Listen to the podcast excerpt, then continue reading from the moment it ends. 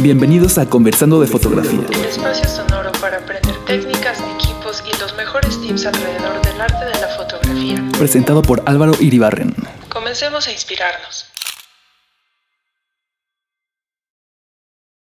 ¿Qué dicen los panas fotográficos? Bueno, aquí vamos a hablar de este capítulo 3. Este capítulo vamos a hacer un poquito distinto porque vamos a utilizar terminología del capítulo anterior donde hablábamos del triángulo de la exposición. ¿ok? Pero vamos a explicar un poquito ya la práctica, qué es lo que se hace y cómo se hace este tipo de fotografía. La fotografía la van a ver en el podcast, en el capítulo, donde es una fotografía que se darán cuenta que en la parte inferior vemos el agua con ese movimiento de estilo seda, que sienten esa textura y se ve el movimiento.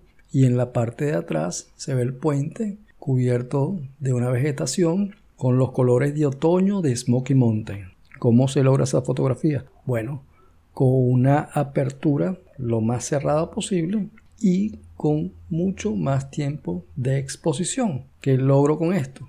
Que el agua que está en la parte inferior se vea movida y logres captar el movimiento visualmente, lo ves, lo sientes que se está moviendo el agua.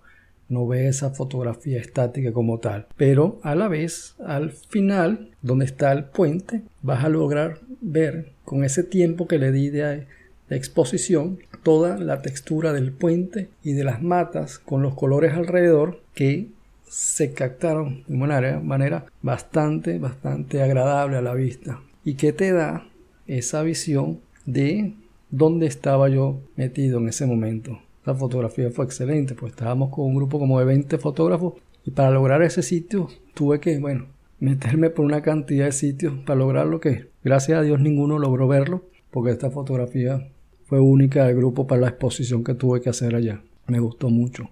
Pero en esta fotografía, como se dan cuenta, estamos utilizando dos lados de ese triángulo de exposición, que es la fotografía con larga exposición, que quiere decir que es una apertura bastante baja, F22, F23 más o menos, y una velocidad de más o menos esto debe haber sido como 10, 12 segundos de, exposición que me da tiempo de esa pintada. Por supuesto, ya después una postproducción hecha en Photoshop, eh, trabajando con lo que es los layers, que más adelante les conversaré un poquito sobre el tema pero entre las dos con los layers y la exposición y la apertura me dan ese logro de efecto de la parte de atrás sharp y en la parte de adelante movida.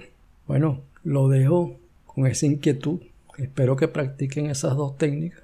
Un abrazo y nos vemos en el capítulo que viene. Gracias por escuchar un episodio más de Conversando de Fotografía. Esperamos te hayas llevado lo mejor. Te invitamos a suscribirte y a compartir este podcast. Hasta pronto.